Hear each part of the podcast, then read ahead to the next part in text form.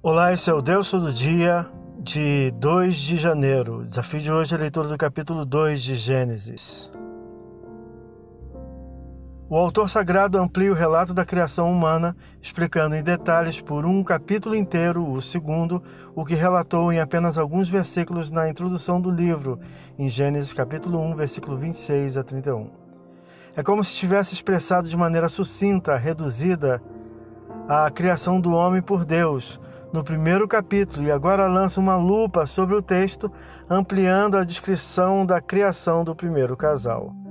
Inicia o relato com toda a criação terminada, atestada pela consagração feita por Deus, que descansou de suas obras, versículos 1 e 2. Esse descanso é consagratório ou comemorativo. Deus sela sua criação com a consagração através da pausa feita após declarar que tudo estava contento e era muito bom ou excelentemente perfeita. Versículo 31 do capítulo 1 de Gênesis.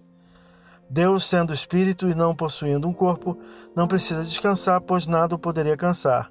A pausa após toda a criação a declara terminada e dada como satisfatória. Versículo 3 organizado e ordeiro, projetou a criação toda em seis dias e exatamente no sétimo pôde consagrar sua obra. O numeral 7 expressa completitude, dando a ideia de inteireza ou perfeição. Num dia especial, Deus declara completa a sua perfeita obra e a santifica com a pausa consagratória. Este relato, junto à revelação da criação e bênção de Deus sobre o primeiro casal humano recém-criado, forma o pano de fundo para uma abordagem mais detalhada da formação do casal, o que se dará no presente capítulo 2. Após reafirmar ter Deus criado todas as coisas, os abençoando e consagrando, o autor passa a relatar as circunstâncias em que se deu a criação do gênero humano, a iniciar com a construção do corpo do homem, sobre o qual Deus infundiu seu espírito, doando a vida ao soprar seu fôlego em suas narinas. Versículo 7. Insere o homem num jardim de delícias para dele cuidar e submeter o homem à tarefa longa e mentalmente trabalhosa de atribuir nome a cada animal, a fim de provar seu intelecto. Cada nome indicaria as características de cada ser sem repetir-se, o que indicaria prodigiosa tarefa mental e demonstra alto poder de memória e grande criatividade. A tarefa proporcionou ao homem a observação de sua solidão e necessidade de companheirismo, pois estando em meio a animais com seus casais formados, constatou que ele mesmo continuava só. Deus providenciaria a companhia ao homem, confeccionada a partir de uma parte de seu corpo. Deus cria o homem de material retirado da terra, a fim de que o homem criado tivesse intensa identificação com a terra. Retire então do lado do homem uma de suas costelas, a fim de que tivesse identificação com a mulher criada. Versículo 22.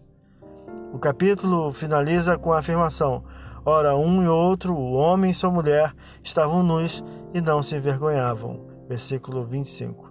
Lançando as bases textuais para o relato da queda no próximo capítulo. O Deus Todo Dia, boletura que você possa ouvir Deus falar através da sua palavra. Agora segue a meditação, pensamento do dia do pastor Heber Jamil. Até a próxima.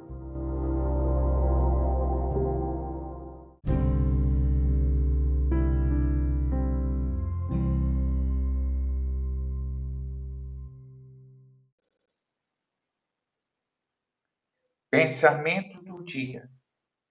É preciso seguir em frente, mesmo que você tenha enfrentado algo paralisante. Siga em frente guardando as lições que aprendeste. Olhe para o alvo, que é Jesus, e dê um passo de fé, iniciando este ano que começa com ousadia. A gratidão esteja no teu coração pelo dom da vida que Deus concedeu a você Pastor Heber Jamil, que Deus te abençoe.